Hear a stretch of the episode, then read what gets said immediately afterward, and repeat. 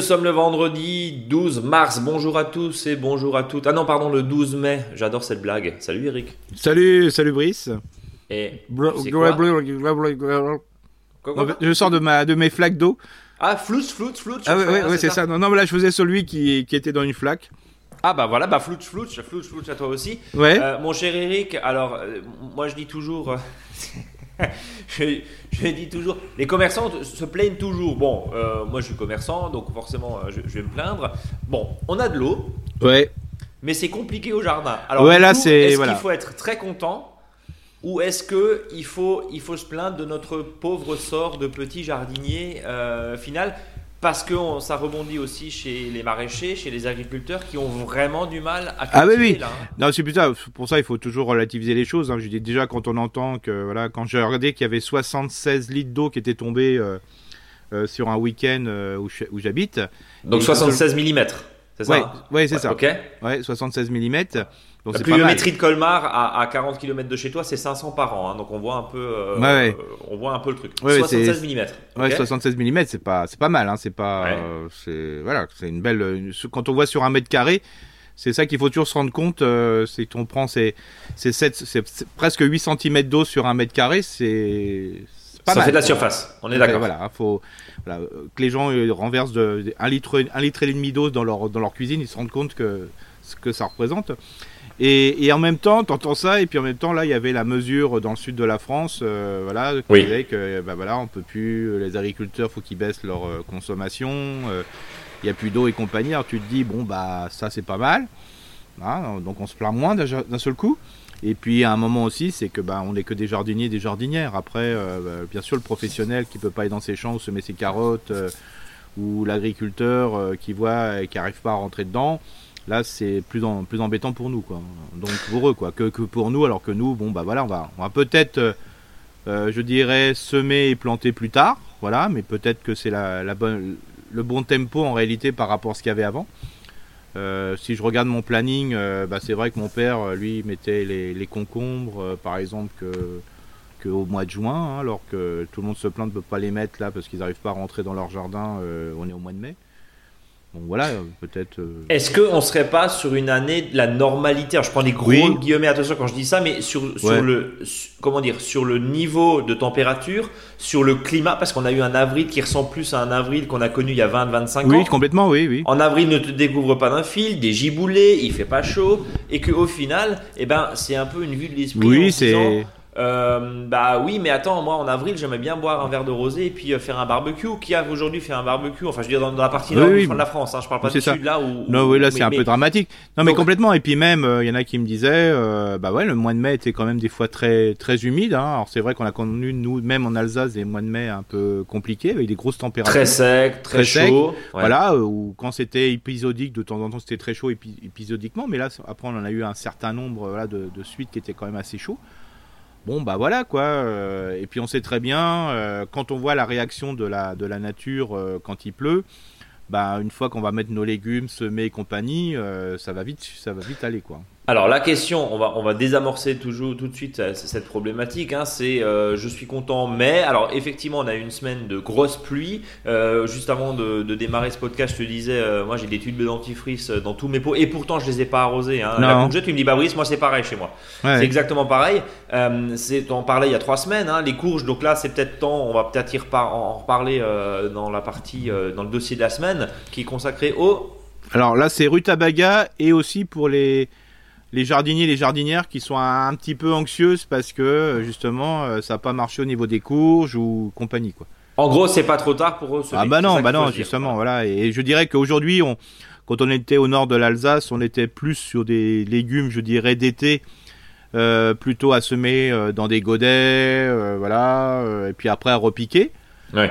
Mais faut pas oublier qu'au mois de mai, on peut tout semer et tout repiquer et tout, voilà. Donc, on est, on est bon quoi. hein. Une courgette va lever quoi en 10 jours à peu près? Enfin, Oui, pardon, 8, 10 va, va être voilà. propre. 8, en Propre. 8-10 jours, on peut ça. la replanter, donc c'est pas très grave au final. Et Non, si on puis même, de on 15 peut- jours, tant pis. on, en- on en discutera quoi, parce qu'on peut vraiment les semer maintenant tout en pleine terre quoi. Et on peut les semer en pleine terre. Ouais, mais attention aux limaces parce que là c'est la ça. fête à la limace et Oui. à l'escargot. Enfin, moi j'ai un magnolia qui est dans un pot.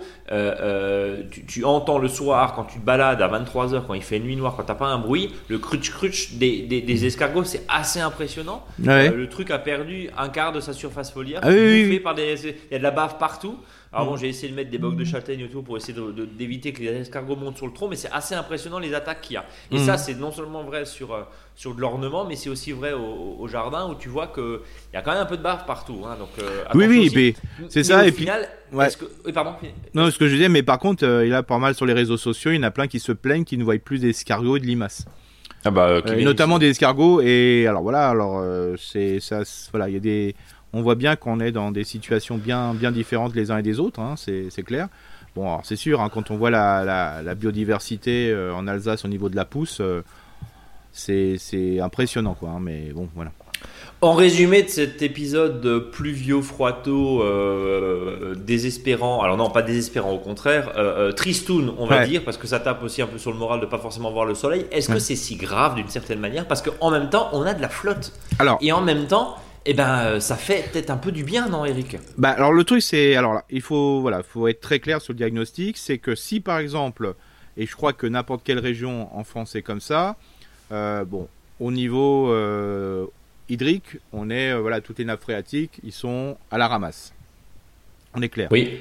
Il pleut, tout le monde a quand même compris parce qu'on le répète souvent à la télé, même à la radio. Donc merci. Là pour une fois que ça c'est un peu pédagogique, c'est qu'en réalité la pluie qui va tomber sert à la pousse des végétaux. C'est pour ça que les arbres, ils ont jamais été en feuilles aussi dans les, dans les zones où il pleut beaucoup, hein, bien sûr, n'ont jamais été autant en feuilles. Euh, L'herbe n'a jamais été haute. hein. Quand je dis herbe, c'est les graminées hein, principalement. Euh, même euh, les plantes, je dirais les mauvaises herbes entre guillemets, les adventices, enfin tous les noms qu'on peut leur donner, n'ont jamais été aussi hautes et en fleurs. Euh, mais si on creuse des fois en dessous de ces plantes, c'est sec. C'est pas si humide que ça. Parce que justement, la moindre pluie, la moindre humidité, parce que des fois il y a des taux d'humidité euh, voilà, qui sont importants, bah, c'est pris par euh, la plante qui va pousser en ce moment. C'est pour ça que l'eau n'arrive pas au nappes. et quoi. Voilà. Oui, Si mais en même temps c'est voilà. c'est de la flotte en moins qu'on a besoin d'arroser. Voilà, c'est ça. Et là, et surtout, ce qu'il y a, c'est que les terrains nus, par contre, euh, ou les dalles de béton, là, par contre, l'eau, c'est du ruissellement, ça va directement à la rivière. La rivière, les rivières, pour quand il en existe encore, euh, n'ont jamais été aussi brunes au niveau des eaux parce qu'il y a plein de, l'eau de ruissellement. Donc, ça veut dire que l'eau ne s'infiltre pas. Donc, ça veut dire que la masse, pour ceux qui, pour, enfin, la, pour la pluie qui a la chance de tomber sur une masse végétale qui, permet de pousser, il faut bien penser que si le jardinier ou la jardinière, cette herbe qui a poussé, la coupe et l'emmène en déchetterie, c'est tout le potentiel flotte et de nutriments dans le sol qui va partir à la déchetterie. Donc les gens, ils ont intérêt, euh, justement, à, même si l'herbe peut paraître haute, hein, parce qu'il y en a qui me disent, j'ai de l'herbe qui est des fois deux, trois fois plus haute que l'année dernière. Impressionnant. Ouais. Bah, cette herbe-là, si on va à la déchetterie, ben, la plante a pompé dans le sol la flotte euh, voilà, qui, qui est tombée, mais aussi les nutriments. Donc si on coupe ça et on le balance en déchetterie, on appauvrit son sol. L'objectif est Donc de la moralité, alors, c'est que se dire, j'ai une plante haute, alors quitte à le mettre dans le compostier, alors je sais que c'est pas top top, euh, voilà, alors c'est mélangé, mais au moins l'utiliser comme paillage, quoi. Parce que sinon, tout le, potentiel nutriment euh, qui a été pris dans le sol et le potentiel eau qui a été pris aussi par les plantes, n'oubliez pas que les plantes, c'est plus de 90% d'eau, euh, bah, en réalité, vous le mettez à la déchetterie et on le perd. Donc autant que ça serve dans son jardin. Donc la moindre herbe qu'il y a, utilisons-la pour la remettre dans son jardin, selon son style, en bordel ou propre, hein, comme on veut, mais euh, il faut l'utiliser. quoi. Donc, que les choses soient claires, euh, paillage, paillage, paillage, avec le déchet vert du moment qui est une exubérance de Ah mauvaises herbes avec les gros guillemets. Oui, voilà, de- et c'est du verre, c'est que de l'azote. Hein, C'est que, ouais, en plus, en plus, et, et, et finalement, c'est pas, c'est pas si grave que ça, quoi. Bah non, alors bien sûr, les gens vont dire oui, mais c'est, vite monté en graines, donc je vais en foutre des graines partout. Alors c'est pour ça qu'il faut pas le faire non plus de manière anarchique, c'est-à-dire que si c'est pas monté en graines, c'est simplement du végétal ou que c'est en floraison euh, avec encore les pétales, ça veut dire que c'est pas encore euh, en graines. Hein. Bah, ça, vous pouvez l'utiliser partout. Alors, ça peut être cisaillé. Alors, surtout, éviter de trop le broyer à la tondeuse parce que ça va faire une espèce de, de voilà, de, masse euh, gluante et compagnie. Euh, plutôt le cisailler en gros morceaux et de le mettre au pied des plantes et compagnie. Alors, si vous avez beaucoup de limaces, vous faites sécher avant. Et s'il n'y a pas beaucoup de limaces, vous pouvez mettre directement. Ou si le sol n'a pas été encore planté, bah, mettez-le sur le sol. Hein. Euh, par exemple, au pied des pommes de terre, pour certains qui n'ont pas encore levé, parce que le temps que ça, si ça a été simplement planté au pied pendant la, période de floraison des lilas. Et puis, quand c'est monté en graines, utiliser tout ce déchet pour mettre pour tout ce qui sera les, tomates, les courges et compagnie, parce que comme on va mettre beaucoup de déchets verts, euh, bah, il va pas y avoir de semis, euh, de ressemis. Alors bien sûr, on ne fait pas un paillage de carottes avec les déchets qui sont montés en graines, parce qu'après dans le semis de carottes, il y en aura encore plein partout. Ça va être compliqué, mais, mais sur les grosses plantes, quoi. Mais tous les gros légumes, euh, voilà, après qui vont couvrir le sol et qui vont empêcher les plantes de monter. Bah là, allez-y, toute les, la masse d'herbe que vous allez couper, qu'on ne coupe même plus maintenant, qu'on fauche, euh, tellement qu'il y a de l'épaisseur, mettez-le avant, par exemple, de repiquer, euh, dire vos courges et compagnie. Repiquez vos courges et vos tomates un peu plus tardivement. Laissez sécher, cette herbe sur le sol, comme ça vous aurez beaucoup moins de limaces. Et puis après, repiquez dedans. Donc ne pas, ne perdre cette, euh, cette prise de nutriments parce que dans la technique des jardiniers et jardiniers, on dit voilà, l'herbe pousse parce qu'il y a de la pluie. Mais il faut pas oublier que l'herbe pousse aussi parce qu'il y a de la pluie et les nutriments qui vont avec. Donc il faut surtout pas perdre ce potentiel nutriment en le mettant à la déchetterie, c'est dommage.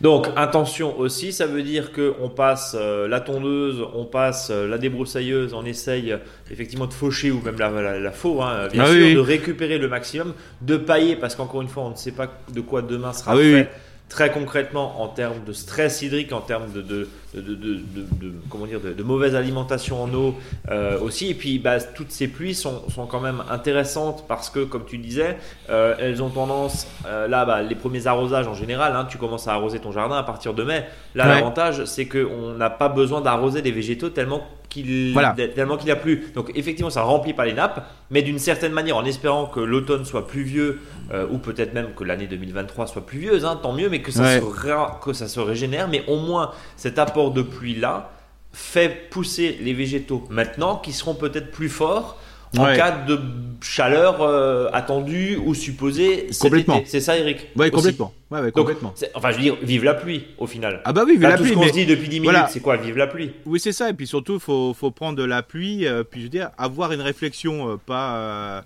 de bourrin, comme je dis, c'est-à-dire, ah bah, il y a ça, ça m'énerve. C'est déjà peut-être de se poser le temps de dire qu'est-ce que je vais faire, hein, de, là, de réfléchir entre les nutriments, la flotte et compagnie. Donc, voilà, et de toute façon, on n'a pas le choix. La pluie est là, et tant mieux il euh, y en a qui seraient bien contents d'avoir même le tiers de ce qu'on a eu. Quoi. Donc euh, euh, voilà, il faut. Voilà. Par contre, il faut pas se presser parce que là, on peut faire des dégâts vraiment dans le jardin. Si on va dans le jardin et après qu'on va voir semer, planter, on tasse plus facilement quand c'est mouillé. Hein. Alors voilà, les règles, et après on passera au, tempo jardin et à vos questions des, auditeurs évidemment. les règles, impérative. Parce que là, on est censé semer, on ne va pas dans un jardin si ça colle au pied, Eric. Complètement. complètement. Et, et... Ouais, vas-y, vas-y. Et surtout, ce qui est, ce qui est important, c'est que. Alors, des fois, il a dit oui, mais je vais marcher sur un couvert végétal, j'ai mis du paillage. Oui, mais il faut vraiment qu'il soit épais parce que sinon, on tasse le sol. Et on sait très bien que la porosité est un élément euh, fondamental pour que le sol soit bien aéré et pour faciliter le passage des racines et surtout l'aération du sol. Quoi. Donc on passe même pas un coup de nid de grelinette ni de griffe. Non, on si ça colle, c'est pas la peine, faut que ça sèche. Il Faut voilà, faut faut laisser, faut. Euh, et on fera ça mardi ou mercredi après le boulot. Exactement. Ouais. Bon, en plus les jours rallongent, donc, euh, donc tant mieux. Bon, mais mis à part tout ça, et on comprend effectivement euh, les, difficultés de certains, mais c'est pas la première année où on a un, printemps très pluvieux en même temps. Enfin, voilà, on a, on a l'air toujours de découvrir un peu que ben, il peut aussi pleuvoir, tant mieux, et, vivre la pluie, et on le dit. En plus, ça nous, ça nous remplit à tous euh, bah, les, bidons qu'on a mis à côté là pour, pour récupérer, parce que cette flotte, on aura peut-être besoin en juillet, en août. Bon, une fois que mm. ça c'est dit, je te propose de passer bien sûr au tempo du jardin. Euh, alors là, bien sûr, en fonction de l'état de votre sol, en fonction de ça colle ou pas dans les bottes, en fonction de ça fait flash flash ou pas, et, du coup, euh, ce que tu disais la semaine dernière, euh, déstresser parce que même s'il pleut, de toute façon, on peut rien faire. À non. une énorme tonnelle au-dessus de votre jardin, on peut rien faire, donc on attend. voilà, c'est ça. C'est ça. Voilà. Et en plus, on est plutôt dans dans une lune ascendante, donc on sera plutôt dans le semis. Alors là, c'est très compliqué de semer. oui, euh, tu peux pas semer dans de la boue, on est d'accord. c'est ça, voilà. On peut à la fois repiquer et encore, hein, je dis toujours, c'est compliqué aussi. Euh, parce qu'il faut pas oublier que quand on sème, on va plus, on va plus rapidement que quand on repique. Hein. On fait des gros travaux, ça va faire des grosses modes, donc euh, ça sert absolument à rien. Attendons, hein, voilà. Alors du coup, si on peut, alors si ceux qui nous écoutent ont un sol qui est utilisable ou bah, d'ici mardi, mercredi prochain, où ça a l'air de se calmer visiblement sur pas mal de zones dans, le pays. Euh, qu'est-ce que t'en dis, toi? Qu'est-ce qu'on peut, on peut y aller bah, on, on, peut tout faire. On peut tout faire. Voilà. Des, noms ou tu veux pas? Euh, Si, alors on va être plutôt, euh, bah, si on fait par famille, on va être les bêtes, donc ou les poirées, hein, bêtes de toutes les couleurs, de tout type, les betteraves rouges, voilà, tout ça. Les épinards, on peut encore en mettre, bien sûr.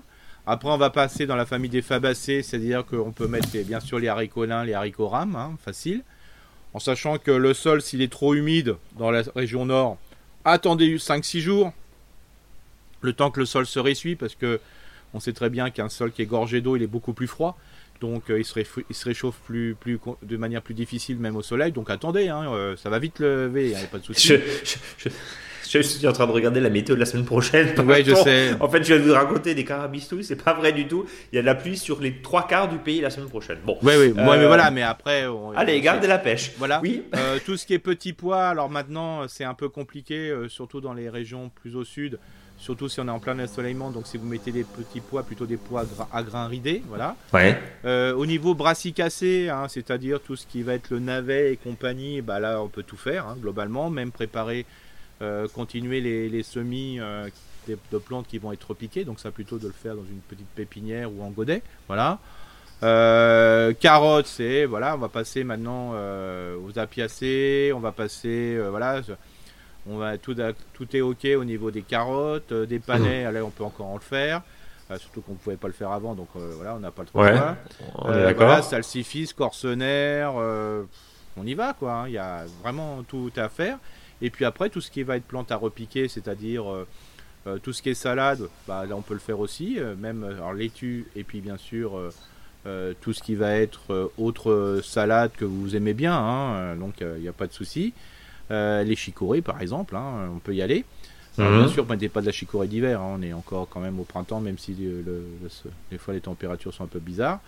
ça va être aussi, bien sûr, en pleine terre, on en parlera, tout ce qui est cucurbitacé, voilà, ou en godet, comme vous voulez. Et puis, euh, bien sûr, euh, ce qu'on pourra euh, faire, ben, c'est aussi toutes les plantes aromatiques, il hein, ne faut pas les oublier, comme le basilic. Il n'est pas trop tard, hein, parce que de toute façon, le basilic va durer très longtemps en saison, donc autant de le semer, soit en godet, en pleine terre, c'est un peu plus compliqué, parce qu'il faut bien l'observer. voilà, mais en godet, c'est plus facile d'identifier, surtout quand il y a des, semis spontanés un peu de tout, c'est plus facile.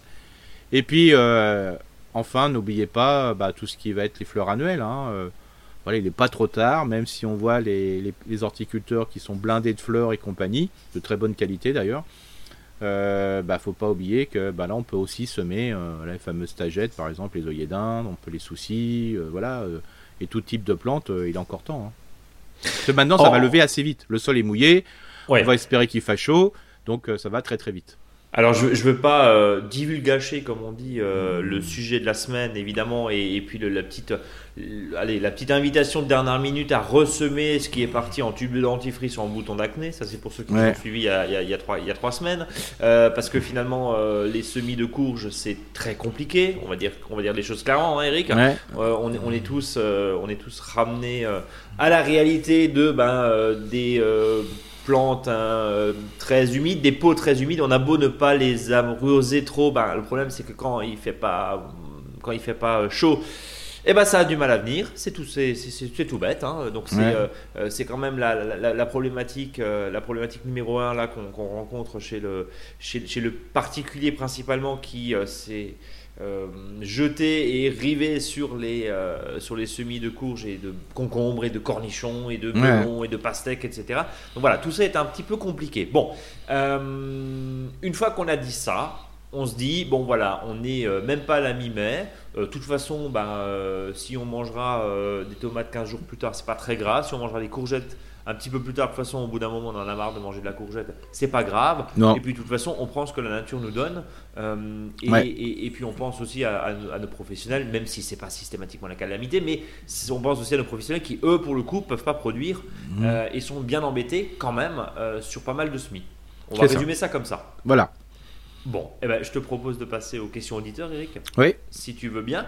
Euh, juste avant, un petit coucou à Anne-Sophie. Alors, c'est toujours très troublant parce que t'as l'impression d'être une rockstar. Je mets tout- toute proportion gardée, évidemment, mais Anne-Sophie nous a appelé hier et je l'ai eu, eu au téléphone pour le coup, puisque accessoirement, je m'occupe aussi du service client. Et, et- et Anne-Sophie m'a dit Mais c'est vous, au bout de deux minutes, m'a dit, mais, mais vous êtes briefs Et oui, donc bonjour Anne-Sophie. Et Anne-Sophie, on attend votre question, notamment sur la gestion de la pluie, parce qu'Anne-Sophie m'a dit J'ai une mare, mais je sais pas comment faire. Et Eric, des fois, passe un petit peu rapidement sur ces sujets.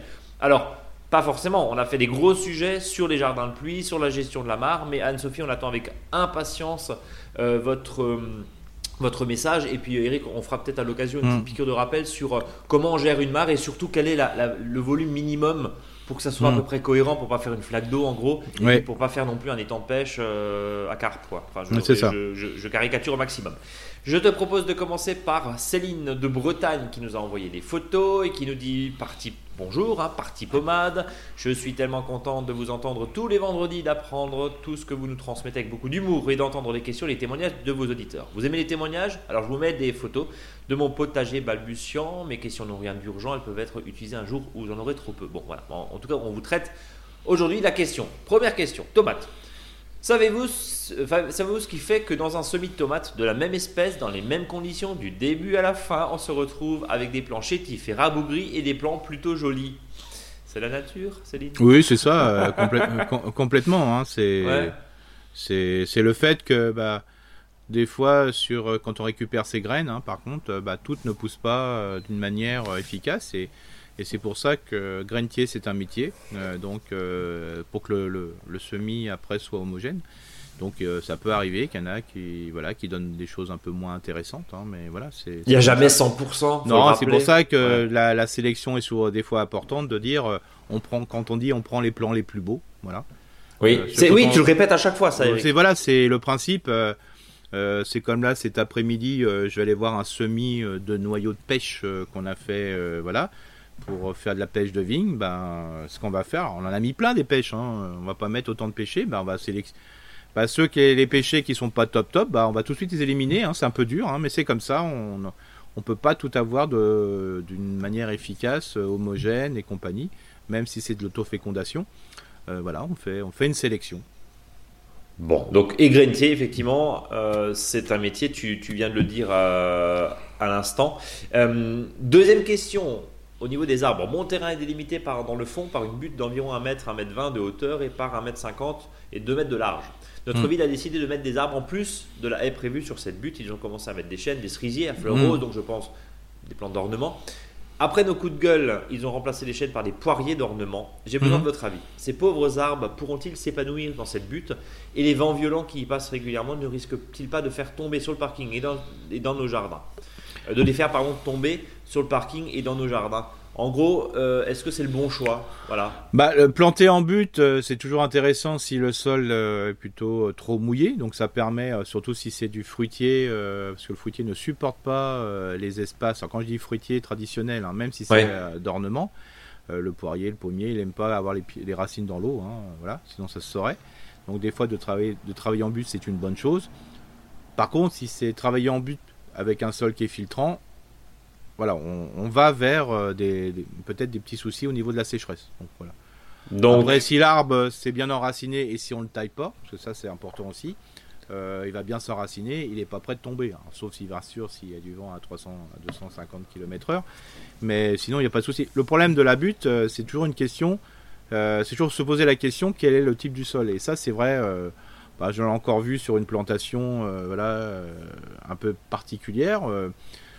C'était long d'une autoroute, par exemple. Bah, ils ont planté euh, les saules en haut et ils ont mis autre chose en bas. Alors plutôt que la zone qui était humide et qui est moins bien drainée, bah, c'est le bas. Alors là, il faut plutôt mettre des, plantes qui sont capables, de, bah, en situation très humide pendant des périodes prolongées, bah, de pousser. Donc on met plutôt les saules et puis le reste euh, qui préfère avoir un sol qui est bien drainé et surtout humide et surtout pas mouillé, bah, on le met plutôt en haut. Donc voilà, il y, a- il y a toujours ces espèces de logique qui est importante. C'est euh, quand on est en butte, c'est parce qu'il y a une situation particulière, quoi. hein. donc euh, voilà. Alors des fois, ce qui est, ce qui mieux de faire, bah, on met l'arbre en bas de la butte, hein, pour faire simple, euh, et puis on peut planter euh, sur la butte des arbrisseaux. L'arbre comme ça, ça fait une espèce de masse végétale. Et je sais que dans la, dans la, voilà, intellectuellement, on a toujours tendance à mettre l'arbre en haut et les arbustes en bas. Non, on met plutôt les arbres en bas et les arbustes sur la butte. hein. Comme ça, ça fait un- une vraie masse. Et comme l'arbre va bien aller au-delà de, de la, De la butte. ouais. euh, voilà, ça fait une vraie jolie masse. C'est ce qu'on appelle un, un écosystème et euh, où là, il y a une notion pédoclimatique et- qui est quand même assez intéressante.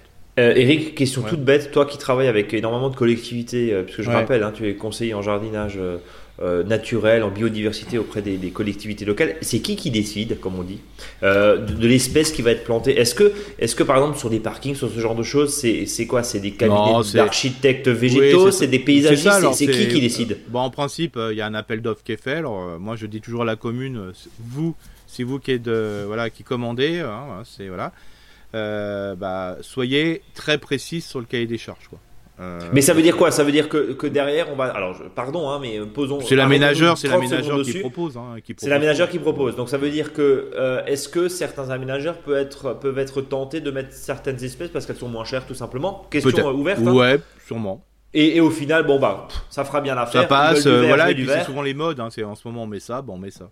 Ouais, on met ça. C'est des Voilà. questions de mode aussi. Ouais, c'est ça. Et puis quand euh, voilà, euh, quand on en a plein pour faire euh, pour faire beau tout de suite, on, en- on met euh, voilà, on surplante. Ouais, on- ouais. Voilà, c'est Avec des licences qui sont pas Voilà. forcément. Mais là, je suis voilà. ça alors, je suis- alors, bien sûr, hein, on est bien clair, on critique pas du tout la profession, hein, c'est pas ça le but du jeu. Mais on a quand même des situations qui sont quand même à, à réfléchir hein, aujourd'hui. Bah si, on peut critiquer des situations effectivement qui te semblent complètement. Ah oui, voilà, c'est complètement un peu À la base, c'est de l'argent euh, public aussi. Hein, qui Ouais, c'est de l'argent euh, public. voilà. euh, les fausses des arbres sont pas respectées. euh, Ouais. Voilà, aujourd'hui, je comprends même plus qu'on puisse faire ça, quoi. hein, C'est impressionnant. hein, Et, et- et dernière question à des, à, à des chefs de service ou même à des, euh, à des élus qui nous écoutent peut-être et on, et on les salue. Euh, est-ce que, euh, que justement il y, a des, il y, a- il y a des petits trucs à savoir et ceux qui Ouais. veulent végétaliser par exemple et qui se disent bah tiens hop j'ai conseil municipal dans 15 jours je vais en parler parce que j'ai écouté un truc et Eric nous a donné un conseil. C'est Bah, c'est quoi en gros bah, les disons, bonnes pratiques? Bah, disons que la bonne pratique déjà, c'est de former son équipe. Ça, c'est une bonne pratique. Donc, ça Ok. veut dire que les agents techniques, euh, les formations CNFPT, hein, euh, c'est euh, voilà, c'est l'organisme de formation pour les agents de collectivité, donc c'est celui-là. Deuxièmement, c'est faire confiance à son personnel technique aussi. Ok. Euh, voilà, ça c'est ça c'est alors ça c'est sur du là c'est pour préparer le terrain comme je dis voilà. Et et puis aussi c'est de, de de poser les bonnes questions, euh, je dirais aux aménageurs de dire mais voilà, euh, dire est-ce que c'est une plante qui va résister à la pluie? Euh, Est-ce que c'est des plantes qui sont en accord avec la biodiversité? Il y a toujours des bonnes questions à poser. hein. Hmm. Et puis au bout d'un moment, ben voilà, pendant l'oral entre guillemets qu'on va avoir avec l'aménageur, ben il va se poser les questions. Voilà. Et puis surtout de l'argumentation, quoi. hein. C'est ça qui est important, quoi. Euh, c'est pas c'est pas idiot non plus de faire de la j'allais dire c'est pas idiot non plus de faire de la haie euh, nourricière d'une certaine Non. manière même en collectivité Oui, donc voilà. Et puis après, bon, en sachant que la, tout ce qui va être la ville nourricière, faut pas oublier que quand on est en pleine commune, euh, le gros souci, c'est qu'il y a quand même une forme de pollution. Donc, euh, végétaliser n'oblige pas forcément de faire une végétalisation nourricière. Une végétalisation pour la biodiversité, c'est déjà pas mal. C'est déjà pas mal bon bien en, en fonction effectivement de Ouais. on, on Mais surtout, si on est à euh, côté voilà, de l'autoroute euh, ouais. Voilà, aujourd'hui, euh, voilà, on peut pas dire qu'on ne sait pas. Euh, ça, c'est c'est plus possible. hein. Euh, bien qu'avec le changement climatique, on a, j'en discutais avec un maraîcher euh, hier, bah tiens, c'est bien parce qu'on a tout à revoir, à rapprendre et compagnie. Mm. Mais on peut pas dire qu'on ne sait pas les problématiques et compagnie. Donc aujourd'hui, poser les bonnes questions, quoi. Anticiper poser les bonnes voilà. questions Et voilà, je, moi j'habite au Bernay, euh, voilà, euh, voilà, il y a eu un très beau travail qui a été fait au niveau euh, végétalisation, mais il y a plein de questions qui ne sont pas été posées hein, sur la quantité d'arbres, sur le type d'espèces, sur l'aménagement, c'est impressionnant quoi. Ouais. Aujourd'hui. bon Voilà, C'est Euh, pas pour critiquer, hein, c'est simplement. non non mais après c'est ouvert et puis Voilà, accessoirement c'est- t'es, citoyen de cette belle ville de Bernay que je vous conseille de visiter si vous êtes dans l'est de la France. Euh, c'est absolument magnifique Elle est jolie ta casquette d'office de tourisme. Bah, je t'en prie. Bah, attends, j'ai pas parlé des Guissem, hein, qui est beaucoup plus joli que. Bien sûr, c'est pour ça que j'attendais. Euh, voilà. c'est évident. Euh, je te propose de passer à la question d'Emilie euh, qui nous dit Bonjour à tous les deux, merci beaucoup pour le podcast intelligent, efficace et généreux qui m'apporte personnellement beaucoup avec un cœur. Je vous contacte pour un conseil concernant un pêcher cloqué. Ouais. J'ai ce jardin depuis deux ans et ce pêcher développe une cloque très prononcée dès les premières feuilles début mm. mars, puis une monoliose sur les fruits en été. La situation, quelques pas du bassin d'Arcachon, un mhm. jardin très sableux, un sol acide et mhm. riche en humus à cet endroit. Exposition du pêcher est et sud. Mhm. J'ai appliqué sur le tronc du blanc arboricole en janvier, suspendu des coquilles d'œufs aux charpentières depuis fin février. J'ai débuté le traitement contre la cloque trop tard, hein, fin mars, pour la première aspersion. J'ai fait une aspersion de décoction de prêle mi-avril et je m'apprête à faire la seconde maintenant, donc fin avril. Puis une troisième mi-mai. La question date, date un peu. Hein. Les nouvelles feuilles depuis mi-avril semblent saines, mais dois-je retirer les feuilles cloquées pour aider le pêcher Oui, faut donc faut toujours, il faut toujours retirer les feuilles malades, hein, quelle que soit la maladie. Voilà, ça c'est clair, net et précis, surtout sur le pêcher. Alors c'est sûr que si euh, l'arbre est toujours atteint de cloque, il euh, faut faire un traitement, mais par contre le traitement, si on le fait à, part à base de cuivre, doit être fait fin décembre, début janvier. Donc là, c'est trop tard pour du Par contre, Émilie peut continuer euh, la partie euh, prêle. Alors, je, pensais euh, peut-être aussi à l'écorce de saule qui est aussi. Euh, oui, voilà, il y a, voilà. Mais après, quand il y a une, pression qui est forte, c'est très compliqué. C'est très compliqué de rattraper. Alors, d'autres conseils, tu viens de donner. On m'a parlé de décoction d'ail, mais je trouve des recettes très variées sur Internet. du reste, vu qu'il attrape aussi la maniliose, que puis-je faire pour l'aider à se renforcer? Merci d'avance pour votre aide, chaleureusement, signé Émilie. Bah, disons qu'il a un petit peu faiblard, sûrement, le, le pêcher. Alors, si c'est une pêche type pêche de vie euh, moi, ce que je tente très bien, c'est sur les, pêches qui vont être mangées, c'est de faire à nouveau un semis de pêcher. Hein. Euh, ouais, tu disais renouveler l'arbre, quoi. En Le renouveler l'arbre, hein, parce qu'il faut savoir que le pêcher, ben, faut le renouveler assez souvent. Hein, c'est pas un pommier ni un cerisier. Ça, tu le répètes euh, souvent. On va s'arrêter juste la date, parce que tu. bah, moi, je dirais, moi, je dis toujours. 15 ans? Ouais, et puis comme tous les 5 ans, faut semer du pêcher. Ah oui? Donc ça veut dire quoi Que ton arbre adulte va durer quoi Une dizaine d'années ouais, ouais, voilà. Ça peut durer plus longtemps un pêcher, il hein, n'y a pas de souci. Mais pour avoir quelque chose qui soit bois, bas, renouvelable avec une même, voilà. Pensez à tous les 5 ans de euh, semer du pêcher, hein, voilà, ou d'en semer tous les ans avec les beaux fruits. Euh. si c'est vous le semez dans un dans des, dans des bacs, dans des conteneurs assez grands, avec euh, voilà, comme ça vous pouvez le donner si, si vous n'avez pas besoin de la Mais ça coûte rien, franchement, de semer des noix de pêche. Hein. Bon, en tout cas, voilà, Émilie. Donc, renouvelez votre pêcher avec le plus beau plan. On garde les noyaux. Parce que, si le, parce que si le pêcher il est faiblard, euh, il se prend tout. Hein. donc, euh, voilà, parce que le sol me paraît bien, l'exposition me paraît bien, la qualité du sol me paraît bien. Alors, j'y parais. Hein. Mais, euh, dis voilà, c'est comme ça. voilà. Et sinon, faites un petit traitement l'année prochaine. voilà, fin décembre, début janvier, avec à base de cuivre. Euh, ce qui va permettre justement de, limiter la propagation de la clope parce que la clope se développe sur les, les, les, bourtons, les bourgeons à bois. Bon, donc anticipons en hiver et on avait dit hein, si euh, effectivement on veut faire attention à son sol, une petite bâche ou un petit plastique pendant qu'on traite au sol, c'est peut-être pas forcément euh, le mauvais conseil à donner aujourd'hui. Tout à fait, surtout que le pêcher n'est pas forcément très grand comme arbre. Euh, tout à fait, tout à fait. je te propose de passer à Séverine qui nous dit merci pour votre podcast et votre bonne humeur chaque semaine. C'est un rendez-vous que je ne manque pas et que j'adore. Ah, on a, t'as vu un petit peu cette petite. Euh, rime. Chaque mm. année, j'aime réaliser mes semis de tomates, de courgettes, de concombres et d'aubergines. J'obtiens de petits plants d'aubergines qui poussent bien, mais ne donnent jamais d'aubergines. J'ai entendu cela qu'il était nécessaire de les greffer. Qu'en pensez-vous et comment réaliser cela? Mm. Non, on n'est pas, on n'est pas forcé. Hein, le, pas forcé. Le, hein. Non, le greffage se fait toujours sur un plante qui est souvent vigoureux. Comme ça, ça permet de donner à la plante un, plus grand, un plus fort développement. Voilà. Euh, comme les tomates euh, qui peuvent être monstrueuses quand elles sont greffées, hein, parce qu'elles sont souvent greffées sur des, sur des espèces, euh, pardon, sur des variétés qui sont ah, voilà, type tomate cerise. Euh, voilà, donc ça permet de donner un coup de puissance euh, au pied. Quoi. Non, c'est pas obligé, hein, c'est simplement que le sol n'est pas assez poussant, hein, c'est tout. Hein. parce que l'aubergine, elle peut être maigrichonne au début, puis au bout d'un moment, elle explose. C'est un arbre qui va pousser. Et c'est ça le problème, c'est que bah, si elle n'a pas poussé rapidement, voilà, bah, les fruits viennent qu'à la fin, voire pas du tout, parce que l'arbre euh, rentre en adolescence et n'arrive pas en maturité. Hein. Je dis bien, je parle d'arbre, hein, parce que c'est quand même quelque chose qui est assez ligneux. Euh, donc euh, c'est pour ça que des fois, bah, semer des aubergines, c'est pas simple, parce que pour avoir une belle aubergine en ce moment, bah, voilà, il faut avoir semé au mois de janvier, tout simplement, puis dans de très bonnes conditions. Alors que je dis toujours, hein, bon, les aubergines, euh, voilà, on n'en met peut-être pas autant que les pieds de tomates. Alors des fois, acheter, c'est pas mal non plus. Bon, donc pourquoi pas? Voilà. Pourquoi pas Euh, Eric, troisième question euh, en l'occurrence, enfin deuxième question de, de- de Séverine. D'autre part, je crois qu'il est intéressant de mettre du fumier dans les trous avant de planter des courgettes. Est-ce que Oui. je peux faire la même chose pour les tomates Oui. J'ai pas de compost, donc je cherche une autre solution. Oui, alors bien sûr, alors quand je dis du fumier, il faut mieux du compost de fumier, hein, qu'on soit bien clair, hein, pas le truc. Très bien décomposé, on est d'accord, Voilà, voilà, base. hein. enfin décomposé, voilà. On- peut se permettre du. Le très bien n'est pas forcé, mais au moins décomposé, que ça sorte pas du tout de suite du cul de la vache, pour faire simple. C'est ça. Euh, Voilà, voilà, parce que là, il faudrait plutôt le mettre en surface, euh, voilà, euh, que de le- l'enterrer. On n'enterre jamais un déchet qui est en, en décomposition primeur, c'est-à-dire en début de décomposition. Bon, et ben voilà en tout cas.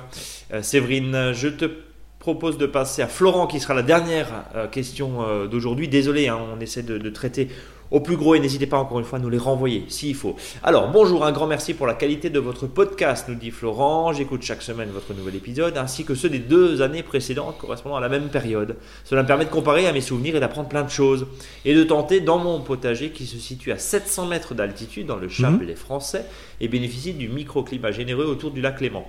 J'avais deux questions. La première concerne la coupe des arbres fruitiers. J'avoue que moi, c'est contre-intuitif, mais c'est conseillé par plein de gens pour forcer les arbres à donner de beaux Oui. fruits. Je préfère donc m'en remettre à vos conseils. J'ai un petit Kumquat, plein de Hmm. feuilles, dont de nouvelles rames. C'est un citronnier, hein, Eric, hein, c'est ça hein Ouais. Euh, Dont de nouvelles rames poussent aléatoirement depuis qu'il bénéficie de la chaleur du domicile. Euh, un citronnier que l'hiver 2021 a séché, dont les Hmm. branches sont réparties depuis le dernier centimètre à la base que j'ai rentré à la- dans la maison et un cerisier en extérieur de 3-4 ans. Euh, dont les branches très fleuries se gênent les uns les autres. Mhm. Deuxième question, donc quelle coupe pardon me conseillez-vous et en quelle saisonnalité? Alors, il faut savoir que pour le cerisier, les branches qui se gênent, le plus simple, faut pas que les branches se gênent. D'accord Donc, Donc euh, on aère, on aère, on aère.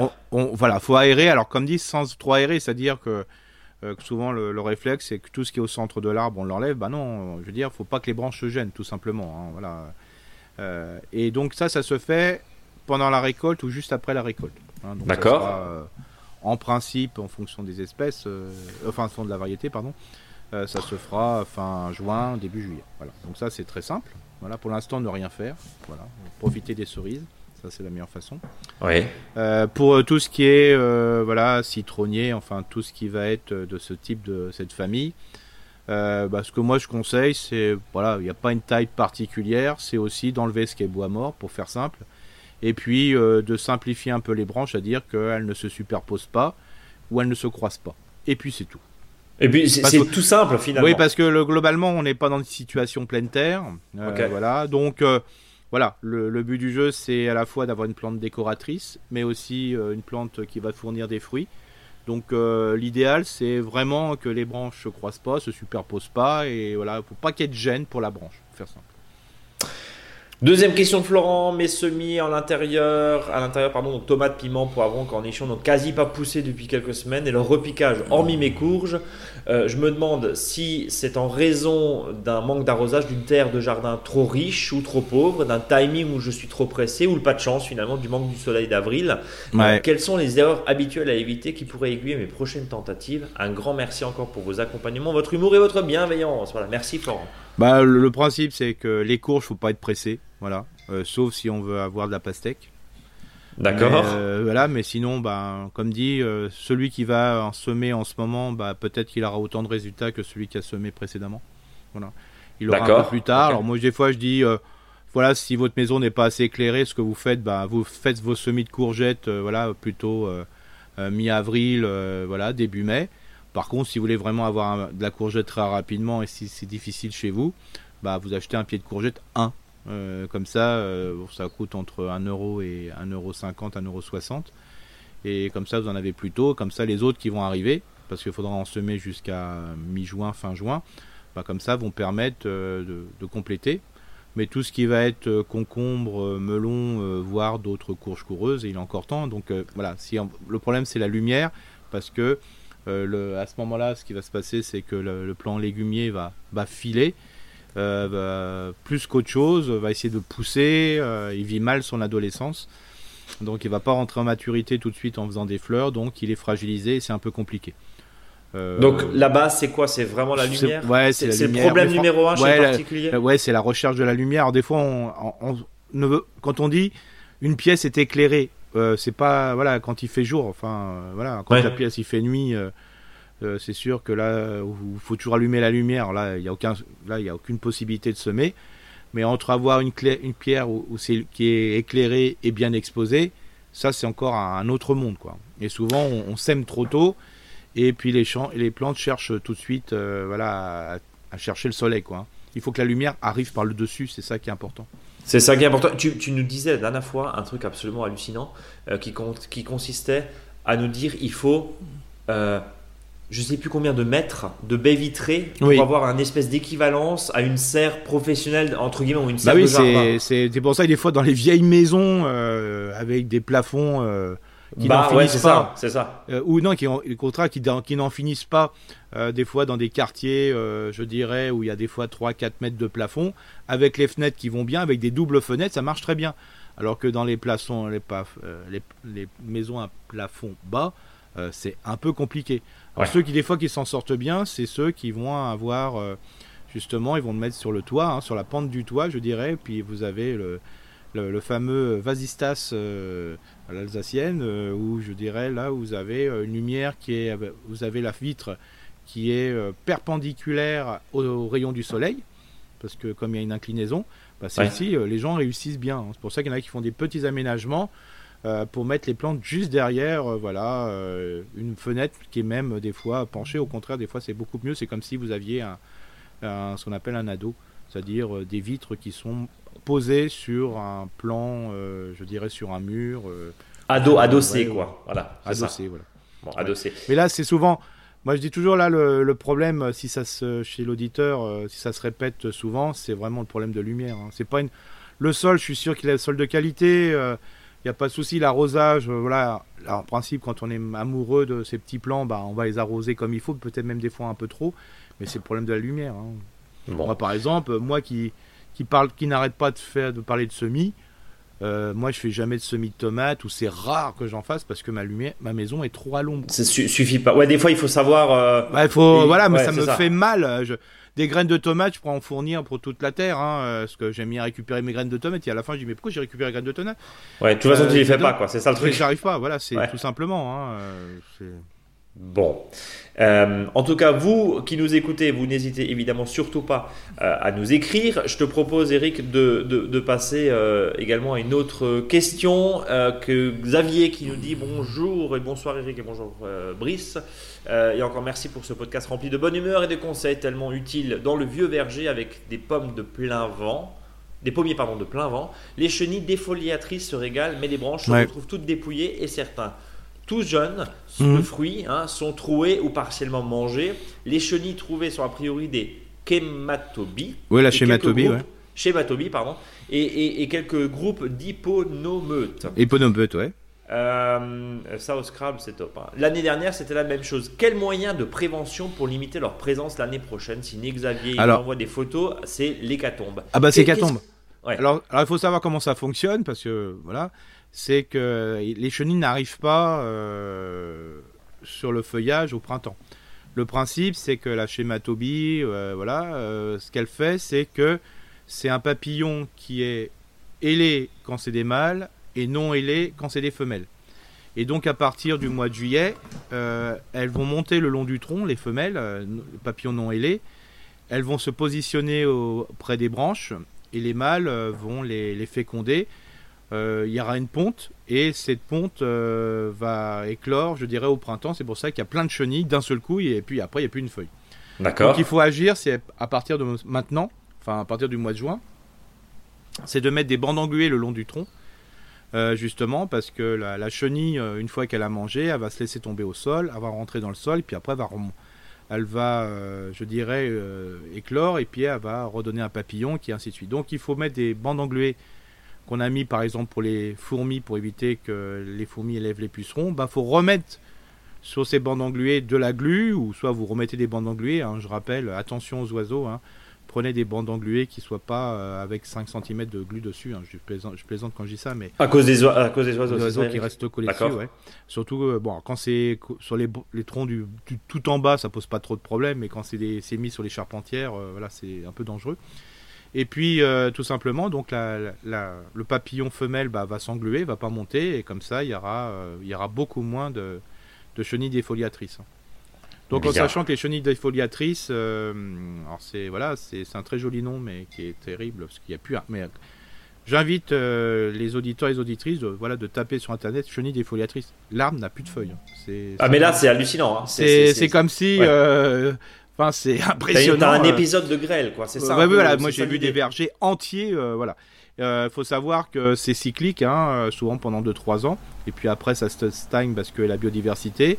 bien sûr, ne faut pas oublier que la chenille défoliatrice arrive en pleine période où les oisillons sont nourris par les adultes. Donc là aussi, privilégié avec, voilà, penser à l'année prochaine pour des nichoirs et compagnie. Voilà. Mais sinon, la meilleure façon, c'est aussi d'éviter que cette montée de cette chenille défoliatrice. Et on va terminer presque avec Evelyne qui nous dit Bonjour, une parcelle de mon jardin est couverte de pousses de fleurs de soucis. Quand cela euh, fleurit, c'est magnifique. Mais pour la plantation des plants de légumes ou des semis, est-ce que je dois les enlever, les couper ou faire des plantations entre les pousses, entre les pousses pardon, de fleurs de soucis Bref, que me conseillez-vous à vendredi pour de nouveaux conseils? Alors il faut savoir que le souci, euh, voilà, le calendula, hein, pour ceux qui n'avaient pas fait la, la transposition, la fameuse crème calendula. Euh, il faut savoir que le, souci des jardins, ça s'appelle comme ça, c'est très sympa, mais le problème c'est quand même, euh, voilà, la graine a un taux de germination assez impressionnant, et puis surtout, euh, bah, ça, quand ça part, ça part, quoi. Ouais, ça part. Donc voilà, ça fait vraiment de la concurrence au jardin. Hein, alors moi, souvent, ce que, ce, que, je vous propose, c'est de voir le souci, le souci comme une belle plante, comme une plante plutôt ce qu'on appelle l'engrais vert. Laissez vos plantes de souci, voilà, vous laissez se développer tranquillement. Et quand vous avez besoin de la place, ben, vous, vous supprimez vos soucis à la base sans forcément les arracher. Hein. Vous passez avec un racloir qui coupe euh, au niveau du collet, hein, c'est-à-dire la partie qui est entre la partie souterraine et la partie aérienne. Ça vous fait votre engrais vert. Après, ça vous fait votre paillage et puis vous pouvez planter dedans sans souci. Oh, ça, ça fait exprès. Oh non, non, j'ai même pas oh, fait attention. Je, voilà. tu, parles. Non, moi, le souci euh, où il y a d'autres plantes comme ça qui sont hyper. Euh, généreuse, hein, euh, par exemple la bourrache, euh, voilà, moi je m'en sers comme engrais vert. Bon, et euh, oui, ou de la blette, hein. Alors ça, oui, voilà, un peu moins, mais c'est l'idée, quoi. Voilà, ou même des fois des, des floraisons, voilà, de, de, différentes fleurs, du pavot, par exemple, du pavot, bah pareil, hein, vous, le, vous le laissez sur le sol, hein, bah, ça vous fait laisser fleurir. De toute façon, ça va revenir tous les ans, il n'y a pas de souci. Bah, vous voyez plutôt comme un engrais vert, quoi. Mais vous pouvez pas planter dedans. Bon. La plante, voilà le souci. Ouais, il vaut mieux, ouais, vaut mieux laisser la place. Voilà. Ouais, voilà. Alors après, une fois que vous avez vos choux qui sont bien développés, euh, notamment par exemple des choux, des grands choux, que vont être le romanesco, le chou-fleur, bah, vous pouvez laisser quelques soucis dedans, il hein, n'y a, a, pas de souci, mais après, et pas pendant quoi. Ding ding ding 12 fois souci, c'est très bien, en moins d'une minute. Bravo, c'est un record du monde. Et on va terminer euh, cette fois-ci avec François de La Rochelle qui nous dit euh, Bonjour Eric et bonjour Brice, les semaines passent et vos échanges sont toujours aussi instructifs et brillants. Merci. Je vous avais écrit en octobre dernier car je m'inquiétais de mes framboisiers qui se paraient de la couleur du maillot du stade de Rochelet, jaune. Jaune, Alors voilà le printemps et les plants sont bien moins touffus que l'an dernier. Le petit pied de menthe que j'avais planté à côté a pris de la place. Je me demande si les fientes de poule que j'avais ajoutées aux amendements de feuilles et de bois ont apporté trop d'azote Ou alors les framboisiers sont-ils comme les fraisiers? Faut-il les déménager de temps en temps? Non, le, principe c'est que, à mon avis, le, sol est un peu trop calcaire. D'accord. Euh, donc euh, voilà, donc euh, ben, le, framboisier n'arrive pas à récupérer voilà, le, le, maximum d'éléments parce que le, terre qui est un petit peu calcaire l'empêche de prélever tous les, les nutriments qu'il lui faut. Euh, quand on a quelque chose qui est un peu trop calcaire, la seule solution c'est d'apporter beaucoup de matière organique. Hein. donc là, faut en profiter en ce moment. Hein. Apporter bah, tout ce que vous allez enlever comme mauvaises herbes, euh, comme tonte, comme fauche, bah, mettez-le au pied. Alors attention, hein, si c'est vraiment vert vert, faites-le sécher un petit peu avant parce qu'il y a les jeunes pousses qui arrivent qui vont donner soit, si c'est des variétés remontantes, des framboises au mois de mois d'août, et si c'est des variétés qui sont non remontantes, qui vont donner des fruits en 2024. Donc mettez pas trop d'herbes mouillées et qui montent en chaleur, qui vont, euh, voilà, nécroser euh, ces jeunes pousses. Euh, dès que vous avez des déchets, mettez-les, hein, faut pas qu'ils chauffent, hein, parce que comme dit, il y a ces nouvelles pousses qui sont plutôt herbacées, qui doivent pousser. Mais là, voilà, c'est souvent un petit problème de, sol calcaire. ou ça peut être aussi, voilà, bah, si c'est le même type, voilà, c'était le même, souvent c'était la même plante mère qui a donné des fois des plein de rejets partout. Bah, peut avoir un problème voilà, sous forme de viral ou autre, hein, euh, souvent un virus. Mais euh, donc là, il faut changer. Mais sinon, vous pouvez laisser au même endroit parce que comme vous allez apporter de la matière organique tous les ans, bah, euh, il n'y aura pas de souci. Dans la nature, les framboisiers sont toujours en lisière de forêt et ça fait des années qu'au même endroit, on va chercher les framboises au même endroit ou les ronces au même endroit. Donc, enfin, quand je dis ronces, les murs. Hein. donc, donc, il n'y a pas de, de souci à ce niveau-là, quoi. J'ai une autre énigme à vous soumettre. J'ai un bourgeon, un bourgeon, pardon. J'ai un pommier dont les bourgeons n'ont toujours pas débourré. Pourtant, quand je gratte l'écorce, c'est bien vert en dessous. Que se passe-t-il, docteur? Pourquoi ne euh. veut-il pas se réveiller? Dois-je lui trouver un prince pour l'embrasser? Il s'agit d'un pommier Renette, reine de Renette, de La Rochelle, greffé sur du M106. Ouais. Euh, bah là, en plus, c'est un, c'est un porte-greffe qui est assez vigoureux. Donc, euh, il nous envoie la photo, effectivement, c'est. Euh, enfin voilà, il y, a tout le reste est, fleuri, sauf ce pommier qui est toujours pas réveillé avec des gros bourgeons. c'est grave. Bah, à mon avis, euh, c'est mauvais signe là, hein, parce que là, tout sont en fleurs les pommiers, donc. Euh, mhm. donc On lui laisse quoi, quelques mois encore et puis. ouais, il faut le laisser, mais à mon avis, il y a, voilà, même s'il est vert, il vivote. Hein, à mon avis, c'est terrible. Alors s'il voit des des rejets qui apparaissent sur le porte-greffe, c'est que vraiment la partie haute n'est pas bonne, quoi. Donc il regarde peut-être dedans s'il n'y a pas une attaque d'une chenille qu'on appelle la Zezer, qui est une grosse chenille, euh, un gros papillon, très joli d'ailleurs, euh, qui empêche justement le développement. Qui regarde qu'il n'y a pas de lassure au pied du, du, tronc. Donc inspecter François. Et pour terminer, je profite de ce message pour annoncer un événement important pour tous les amateurs des vergers qui aura lieu à l'Autenne, à l'Autenne, à l'Autenne, à, La Rochelle, à de Ville, à l'Autenne, non même pas, tu vois même pas. Il s'agit d'Europomme 2023 organisé par les croqueurs de pommes d'Oni et de Saint-Onge les 28 et 29 octobre. Il nous a joint l'affiche. Cette exposition propose plus de 2000 variétés de pommes et autres fruits des terroirs cultivés dans toute la France et les pays voisins. Événement unique en Europe.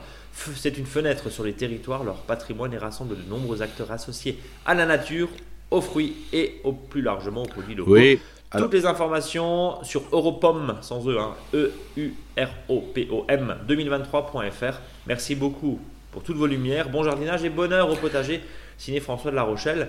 Euh, si vous aussi, chers auditeurs et chères auditrices, vous avez des événements euh, autour de du jardin, et eh ben, n'hésitez pas. Euh, voilà, on peut, on peut aussi passer ce, type d'infos. Euh, c'est toujours intéressant là sur, des, sur ce genre de choses. Alors bon, si, si vous êtes si vous êtes pas trop loin de La Rochelle, bah, pourquoi pas y aller sur les conseils de François de La Rochelle. Alors bien sûr, hein, quand voilà, côté arbre fruitier, quand il y a les croqueurs de pommes, croqueurs de fruits qui font des trucs, hein, croqueurs de pommes, hein, c'est les plus connus. Voilà, c'est que du bon. c'est vraiment super on intéressant. Valide. On valide à 100%. en plus, c'est validé par Eric. Ouais, parce qu'en plus, c'est super sympa au niveau de. Bah là, on voit la, la biodiversité variétale, c'est quand même assez intéressant. On va passer au dossier de la semaine, Eric. Oui, si bien, où il est question de rutabaga. Alors, rutabaga, c'est un chou, c'est un navet? Voilà, bah, c'est un chou que. Enfin, c'est un navet que j'aime mieux parce qu'il a un goût de chou. Donc, c'est vraiment. Le, le chou navet, c'est vraiment le, le bon terme, franchement, euh, parce qu'on a à la fois goût du chou et du navet. Quoi. Ouais, il y, a un truc, il y a un truc qui est hallucinant, c'est-à-dire que chez les grainetiers, on ne sait pas dans quoi le classer. Est-ce que c'est un légume racine? Est-ce que c'est un chou? Alors des fois il est à côté des choux, des fois il est à côté des betteraves. C'est vraiment très compliqué. Alors moi j'appelle ça, pour moi c'est un, c'est un légume demi-racine, hein, parce que la racine n'est pas complètement dans, dans, le sol. quoi. Mais au niveau des goûts, du goût, c'est pas un navet franchement. Euh, parce que ceux qui aiment pas le navet, bah, ils mangent du chou navet, hein, donc du rutabaga. Voilà, donc euh, franchement, euh, moi c'est un légume que je conseille, voilà, parce qu'aujourd'hui même on le trouve en barquette pour repiquer. Hein, D'accord. même en plan, en plan. Euh, en mini-motte. Donc euh, là, c'est le moment de vraiment de les semer. Hein. Euh, voilà, c'est la dernière ligne droite. en sachant qu'on va le manger quand il fait presque 10 à 15 cm de, diamètre. Hein. donc c'est pas rien, c'est quelque chose qui est assez généreux. Donc le principe, voilà, et ça, ce sera valable aussi pour tous les choux. Là, on peut le faire en semi direct. Donc ce que vous faites, bah, vous faites un, je veux dire, un, vous décompacter le sol, simplement sur la, longueur du chou. Vous n'avez pas besoin de décompacter tout le sol parce que ça sera un semi qu'il faudra faire tous les 40 cm. Hein. Donc vous faites euh, décompacter bien le sol sur, euh, voilà, aérer le sol hein, par des mouvements de haut en bas. Bien sûr, il faudra attendre parce que là en ce moment c'est tellement humide que c'est même pas la peine de, faire quelque chose. Euh, ensuite, une fois que vous avez ça, vous faites un sillon et puis vous mettez une des graines, vous semez, je dirais très espacé. Et puis là, une profondeur à peu près un semis où la, graine peut être recouverte jusqu'à voilà, entre 8, et 1 cm, 8 mm et 1 cm de, terre, hein, sans souci. encore mot souci. Encore le mot souci. je crois que ce sera le souci pour la journée. Et ensuite, il ne faut pas oublier qu'une fois que la, que la plante aura 2-3 feuilles, il faudra euh, ben, éclaircir tous les 20 cm. Alors, je peux vous donner la méthode que faisait mon papa et que je fais. Euh, c'est vraiment très efficace. C'est de tout de suite semer en poquet. C'est-à-dire que tous les 20 cm, je mets 2-3 graines un peu espacées, hein, pas l'une sur l'autre forcément. De manière que, comme ça, j'ai déjà mes 3 plants qui vont, 1 ou 2, 3 plants qui vont pousser. Alors si par malheur sur les trois il n'y en a pas un qui vient, bah, vous aurez toujours le voisin qui pourra être déterré pour le remettre à cet endroit-là. Donc ça, ça marche aussi. Donc on fait ce qu'on appelle un semis en ligne, mais en petit poquet de 2-3 graines. Euh, mon papa, par exemple, semait aussi les choux boules, euh, voilà, euh, directement en, voilà, en place en mettant 2-3 graines à chaque fois. Comme ça, ça permettrait de, ça permet de pas avoir le, de faire d'éclaircissement. Par contre, ce que je conseille c'est peut-être de, mettre des fois un petit bâton, euh, parce que quand on sème pas en ligne, euh, bah, on voit pas tout monter d'un seul coup, donc vous mettez un petit bâton tous les 20 cm, ou, un, ou, un, petit bâton de temps en temps, quand vous dites comme ça, j'ai pas oublié de semer quelque chose. Des fois quand ça lève pas, euh, on sait pas ce qu'il y a, quoi. on sait pas ce qu'il y a. Donc ça c'est super. donc bien sûr, Utabaga, dit shoot, il doit grossir. Donc il euh, faudra quand même l'arroser. Dès qu'il y a plusieurs feuilles, 3-4 feuilles, ben, vous commencez à mettre un paillage que vous complétez au fur, et à, mesure de l'année. et puis, euh, ce qui peut être aussi une bonne idée, c'est que là, il faut vraiment les espacer de 40 cm. Moi, ce que je vous propose, c'est d'aller à 50, voire 60. Et comme ça, ça vous laisse la place pour repiquer en juillet euh, les poireaux d'hiver. Comme ça, vous avez rutabaga et poireaux, ça va très très bien ensemble. Et ça vous permet d'avoir, je dirais, le, plat de légumes apporté. Hein. Voilà. Bien. Euh, comme c'est des choux, ben, ben vous avez, euh, vous pouvez avoir de l'oïdium, euh, vous pouvez avoir du mildiou sur sur les feuilles. Et donc il faut savoir qu'il faut, surtout parce qu'on mouille souvent le, feuillage, c'est ça le, problème. Alors on peut faire bien sûr, comme pour l'histoire du péché, on peut faire une petite décoction de prêle en préventif. Hein. C'est-à-dire, bah voilà, vous, vous en faites, bah, quand vous avez fini de de pulvériser votre pêcher, bah, vous en mettez sur les légumes qui sont tendance à, avoir des petits problèmes de, maladie, en sachant que la prêle n'est pas là pour lutter contre, mais pour favoriser du préventif, la réaction euh, du, végétal pour lutter contre justement ces problèmes de maladie. Euh, ce qui est possible euh, aussi de faire, c'est que si vraiment les plantes sont attaquées, hein, bah, vous pouvez faire un petit soufre dessus, voilà, au cas où. Mais souvent, c'est pas, vraiment pas nécessaire. Et pour ce qui est la mouche du chou, hein, qui est bien connue, hein, qui fait du chou, qui va aussi du navet et compagnie, toute cette mouche, euh, bah, ce qui est possible de faire aussi, c'est euh, d'installer euh, les filets anti-insectes. Alors c'est chiant, je sais, mais c'est chiant, chez moche, mais, c'est efficace. C'est efficace, voilà. Ou si pour éviter qu'il y a une ponte qui se fasse autour du navet, bah, ou du coup, c'est d'entourer d'un petit carton. Alors si vous avez une dizaine de, des fois de plants, bah, c'est facile en fait avec du carton de récupération, vous faites à peu près euh, voilà, 15-20 cm des cercles comme ça. Vous donnez un petit coup de cutter jusqu'au centre, voilà, de manière à pouvoir glisser euh, ce petit carton euh, en dessous du chou. Alors ça fait bizarre, mais c'est aussi efficace. Et puis sinon, si vous avez une attaque, vous pouvez le pulvériser avec une macération d'algues ou une infusion de thanasie. Tanasie, pardon. Et non pas d'une infusion de thanasie. Parce que là, c'est vraiment parce que là, c'est foutu pour le coup. Ouais.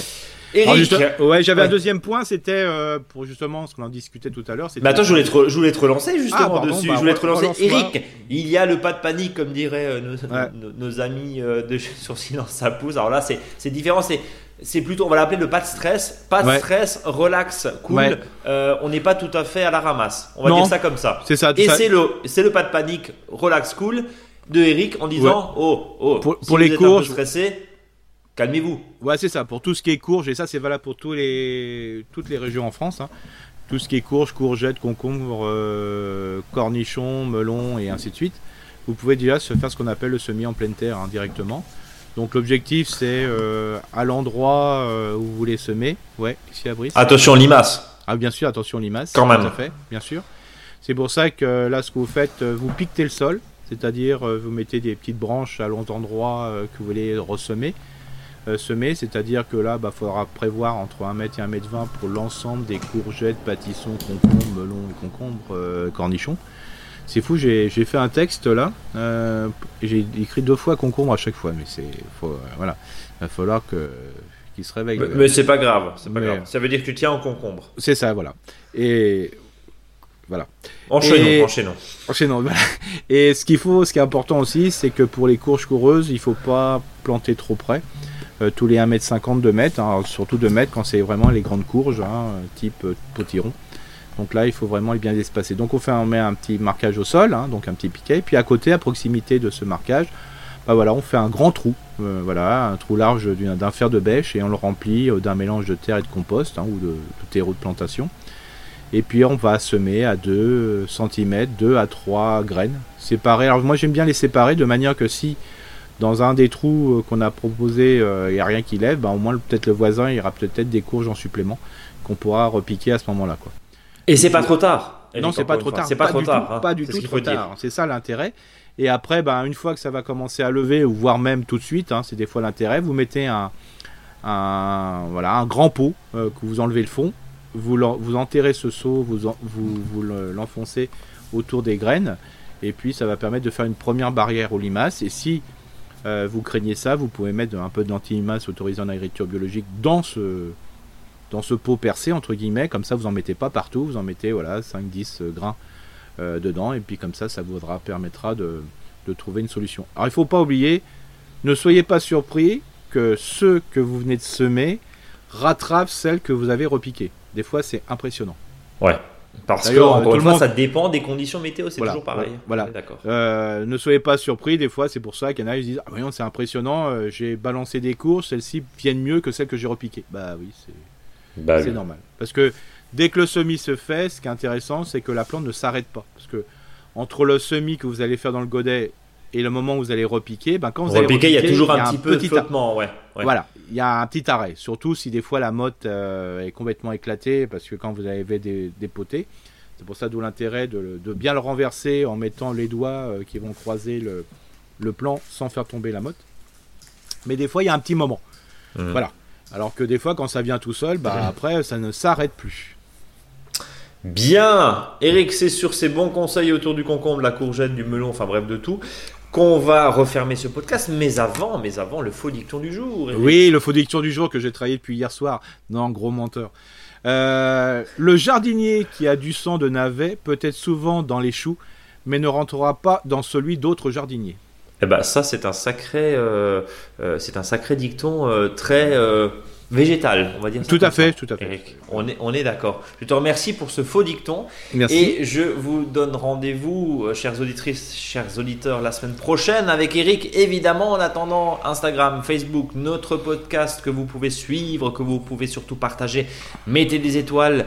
Euh, abonnez-vous à notre newsletter tous les vendredis vers 17h. Euh, vous pouvez nous contacter sur contact.monjardinbio.com pour vos questions, réactions, commentaires. Eric, le mot de la fin. Alors ça va être un peu le même que la, dernière fois parce que c'était euh, voilà parce que je disais vous prenez pas la tête, euh, on a le temps.